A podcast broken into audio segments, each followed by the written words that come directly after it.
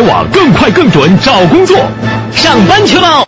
锵锵三人行，大家好，咱们这个广美又来了，现在可真逍遥，又去阿根廷看冰川呐、又到哪儿去品尝红酒啊，这日子算活出来了。嗯，我没办法，下岗了之后呢，就只能够玩了。嗯，忙着把人民币换成港币。哎，徐老师，今天这个事儿有意思了，变形金刚。通过这个电影，我现在发现这个好莱坞大片啊，过去咱以为总是先在香港上映嘛，嗯才到呃我们大陆嘛。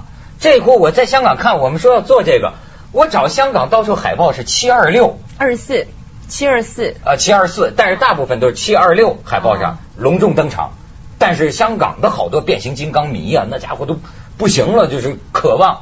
但是我没看着啊。但你瞧徐老师多敬业啊，专门啊跑到香深圳，今天啊不，我我的学校呢是在这是西部通道，你知道深圳湾大桥啊？啊我的学校是在这边，所以你说你说要要看变形金刚呢，呃，蛇口就已经演了嘛，我就西部通道坐过去看，我看了以后被人家笑死。为什么被人笑死？呃看出来以后碰到被学生两两两个女观众二十多岁的在那里对我笑说：“薛老师，你为什么也来看这个啊？” 就这样，很怀疑的很怀疑的看着我。没错全场没有二十岁以上的人的。哎呦，你这让我想起有一次有个乐队叫什么 Linkin Park，你知道吗？我们也不知道什么，拿了票就去玩去了，到那儿就发现只是全是十几岁的小孩，就我们几个老头儿。但是我们有个老头儿回家去，他儿子一听说你去看 Linkin Park，你去看那个干什么呀？你得让我去看呢。但是他的年龄段非常集中，他也没有再小的，他都是我看就是十五到二十这么一个年龄层啊啊，，这么一个年龄层。但是变形金刚年纪挺大了，不是吗？七一九七四年就出现了不的，。也许二十我们看小了，也许有些人现在长得年轻，对不对啊？哦这很多人他们说他们都是以前来看那个那个动画片，对而且玩玩具都是有历史了。有历史，我都经历过。是这个，虽然我没玩进去啊，但是好多人，包括像我这个岁数的人，其实变形金刚也成了他们的怀旧。嗯就是那个东西凝聚着。你像我记得我儿时记忆，我的怀旧是什么呢？它跟日本有关系，什么资三四郎啊，你在台湾人你都不知道。当时我们演的那个电视连续剧《资三四郎》、雪排球女将、雪姨。雪姨、山口百惠，你看那个时候是我的那种追捕啊。你在中国大陆讲一句高仓跳下去了，唐什么？唐打也跳下去了。谁都知道，你就不知道吧？所以说变形金刚，他这次说票房最快的过了亿，对，才上映几天就过亿了。超过蜘蛛侠三，超过其他几个大片。我看到好多这个评论呢，总括起来一句话，就是说我我要骂你烂，但我还要去看，这是什么意思？徐老师，就是好看嘛，就你你谈谈你的观后感。我也觉得好看，很热闹。嗯它最关键吸引人的就是说，它那个变形金刚是一个机器人嘛，它这个机器人通过一个物理的原则变成了一辆车，这个变的过程呢变得很科学、很实在。西方人就这一点，他虽然讲神奇古怪的东西，可是他重视这个物质感。就是说，他不是说神奇古怪，中国的传统就一个烟啦，一个云啦，嗯他重视他物质的这个实感，啪啪啪啪啪啪，它变下去的这个感觉非常过瘾，啪啪啪啪啪啪变成一辆车。你知道，美国电影这是暑期片，嗯。暑期片的观众年龄呢，跟于丹《论语》一样，标准 十三岁。他们有有有界定，美国人有研究的，因为他这个档期哈、就是中学生放假的时候，嗯。他做过研究，这种电影你要卖座，就要吸引高中生。美国人他做过研究，他说年纪大的有同居性生活可能的不来看电影的，就是中高中生的时候为什么有性生活？没忙着性生活就是就是他们同居了、结婚的这些人在家里看看看其他的了。美国人看上电影院最多的就是十三岁到十七八岁这个年龄，就是这个年龄最多。所以美国的所有的最卖座的大片，你看都是一个类型：蜘蛛侠、蝙蝠侠，包括这个，它都具备，包括哈利波特。哈利波特你看他这些电影都具备这几个最基本的因素。第一是学校，你看要有学校，嗯同学之间，男生女生，然后要有外星人大的，要有美国的国家主题拯救国家灾难，嗯还有有光荣的使命感，然后再有一个就是一些特别好玩的一些技巧，它跟其他的这些片都一样，只是最特别的一点就是它这个机器，还有还有还有汽车。就男生啊，哎呦一个十五六岁的男生，在美国也好，在中国也好，高中生最感兴趣的就是女生跟汽车。没经验呐、这两样东西是最刺激。而这个电影，整个电影就是一个男生嗯，要追一个女孩，跟广美这么身材啊，长得也跟广美这么漂亮，还很野的啊，真是火辣身材呀、可是呢，他另外一辆车，就是这个车跟女人的这个，这个就把大家拉到电影院去了。哦，那我是属于徐老师刚才讲的那个已经同居了又有性生活的那种人。对所以啊，其实所以啊，你去看不会那么激动。不是不是。所以你看，就是你弟弟去看，我弟弟去看了，我就没去看。但是对，其实变形金刚已经翻拍好几次了。嗯。电影啊，啊、他已经拍了好几次了，但是这次是那个那个大导演 Steven Spielberg 的 Spielberg 他拍的监制。监制监制。的，所以可能那个场面更加浩大一点了。嗯，但是呢，我我真的是落伍了，我从来不知道原来有这么一个电影存在，像什么呃什么那个蜘蛛人呐、什么神奇四侠、啊，然后这些我都非常爱看，我是一集接着一集追，我连哈利波特都追，什么魔戒我都追，但是我从来没有追过。这这这这部电影，所以我是反其道而行。我知道这个变形金刚是因为广告的关系。我在呃蛮久以前，大有一个著名的这个运动品牌，嗯啊，他们把一双球，就是让一这个球鞋。进进进进进变成噔就变成一个机器人，机器人嗯变成一双很酷很酷的那个球鞋然后还有汽车广告，呃，法国的某个著名品牌的汽车广告，也是一个那个机器人出来哒哒哒跳那个 hip hop 跳跳跳，嗯就变成一辆汽车。所以我是先看先有了这些印象之后，我一直觉得说啊，这个应该是一些广告创意人创造出来的东西，就完全没有想到这个原来是一个漫画一部电影。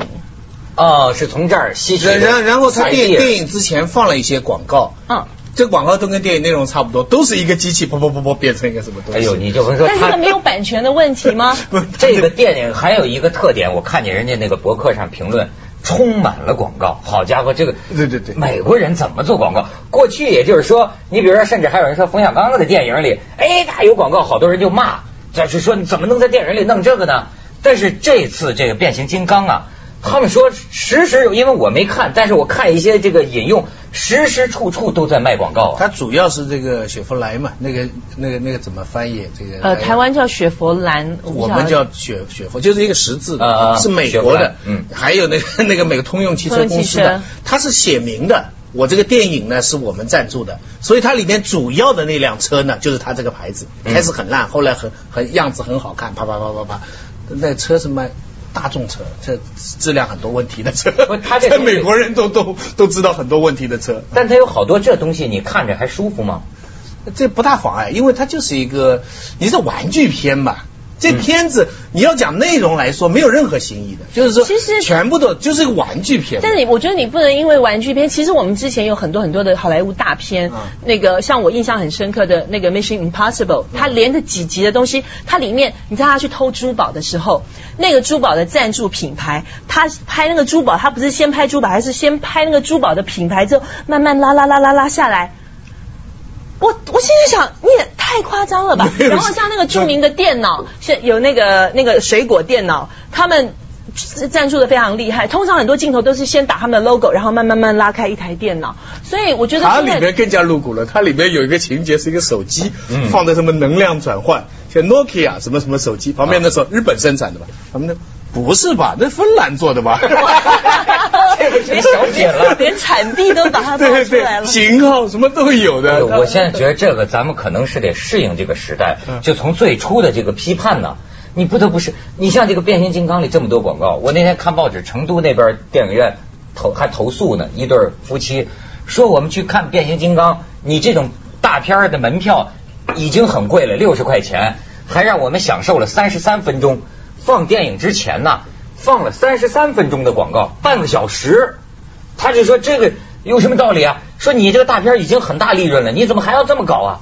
我就想起，你知道当年我们还挺爱看的，叫什么新闻佳片儿嗯就是我们当年那个年代啊，呃，放映正片觉得占了便宜了，哎，买了一还得放个新闻纪录片，毛主席接见一下新闻简报新闻简报还挺有意思。其实我觉得那挺好，就有些人迟到啊，他放个几分钟，他让大家安静下来，是吧？但是这回你看，全是商业广告。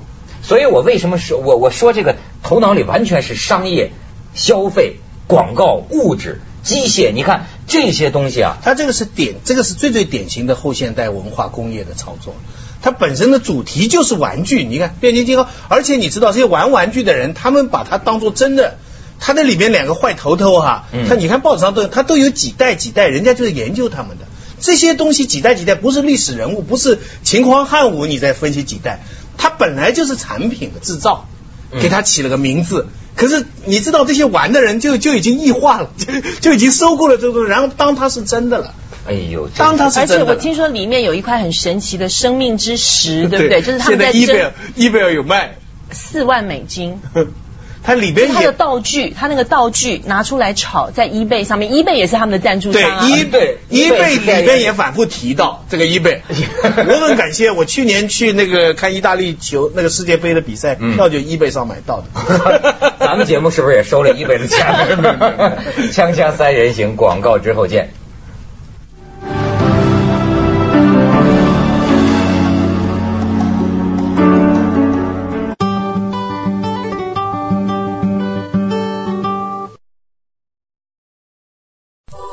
四零零六五零零零二八。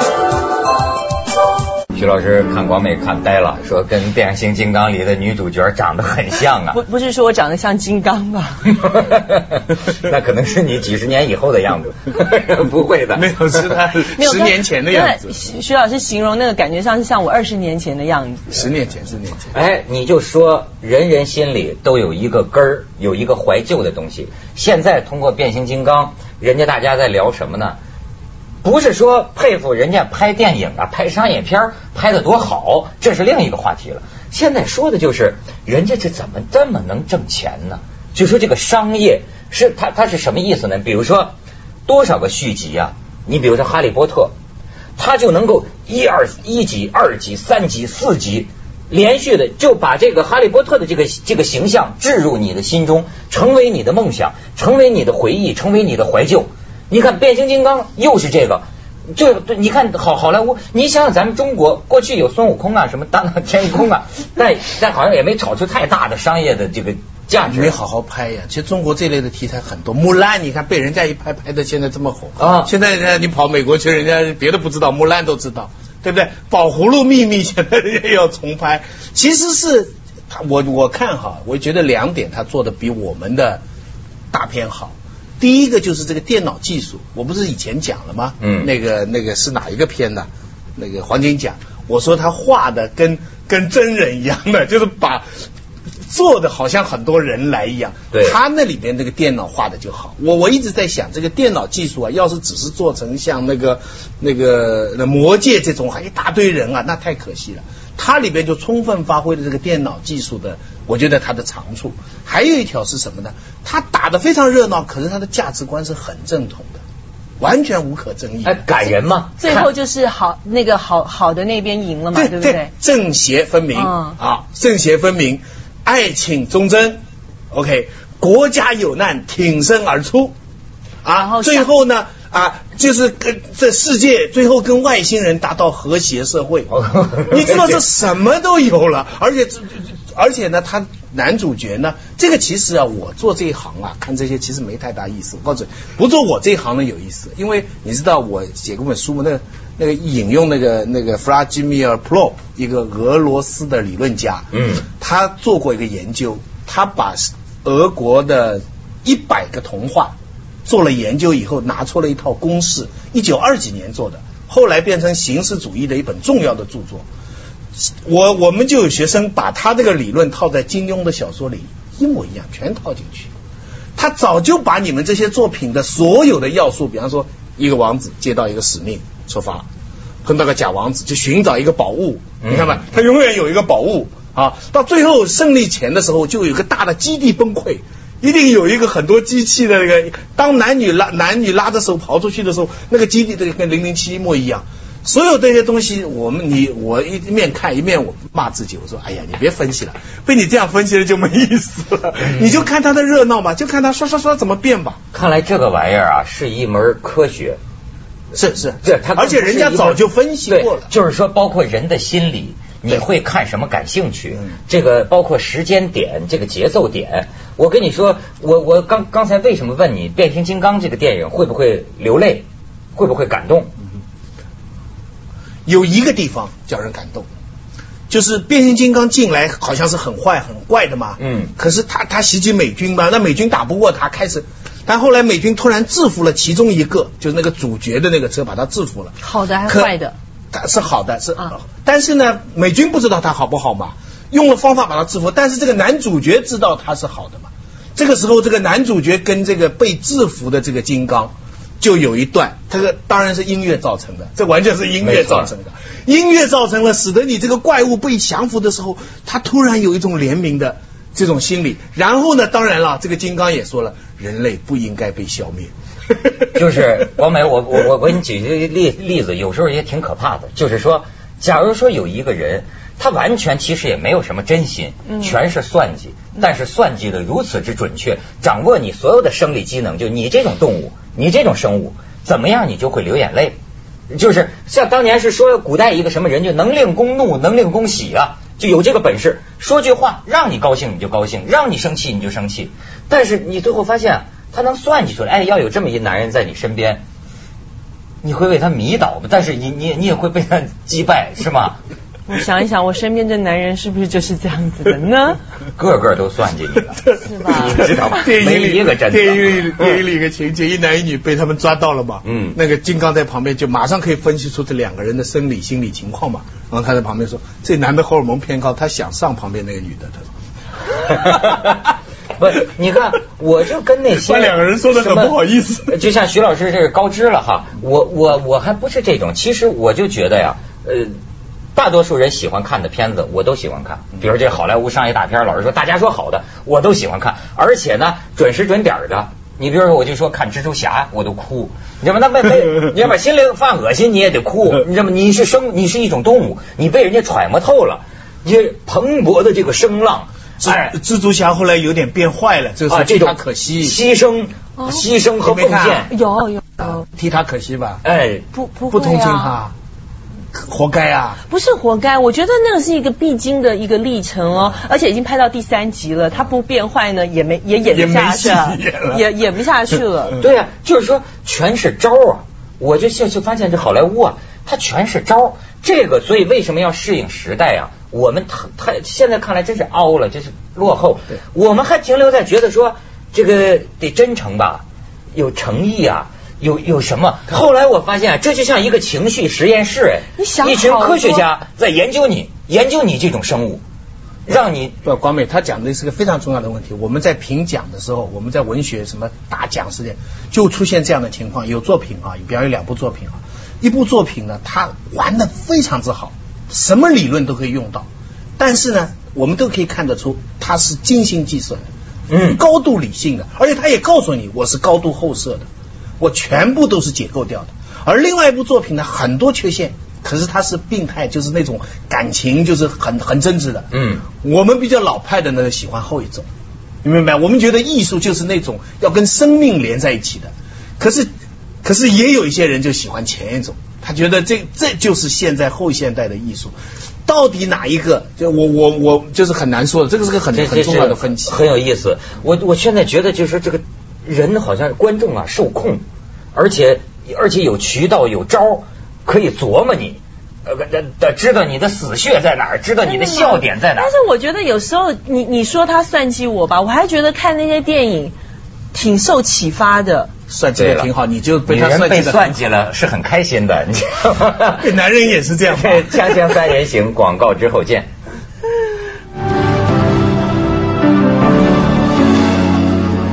像这种视觉，光美是有有一个理论嘛，说这个变形金刚再次证明了盗版碟不靠谱，是吧？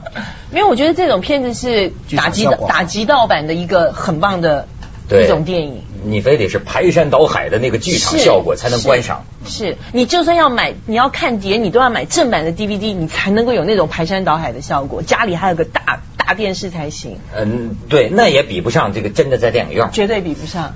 所以，哎，徐老师，我不过呢，我这种电影你进去看呢，反正你也觉得挺好看的。不过我最近有点忏悔，我最近逛了书城啊，深圳那边那个图书馆这边有个新的书城，嗯，书非常之多，而且呢有音像制品，很多很多的电影 DVD。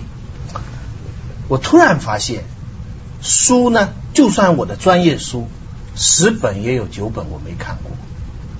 可是美国电影呢，十部有八部我看过。惨了，我我我一这么一发现，我想找一些我没看过的地方。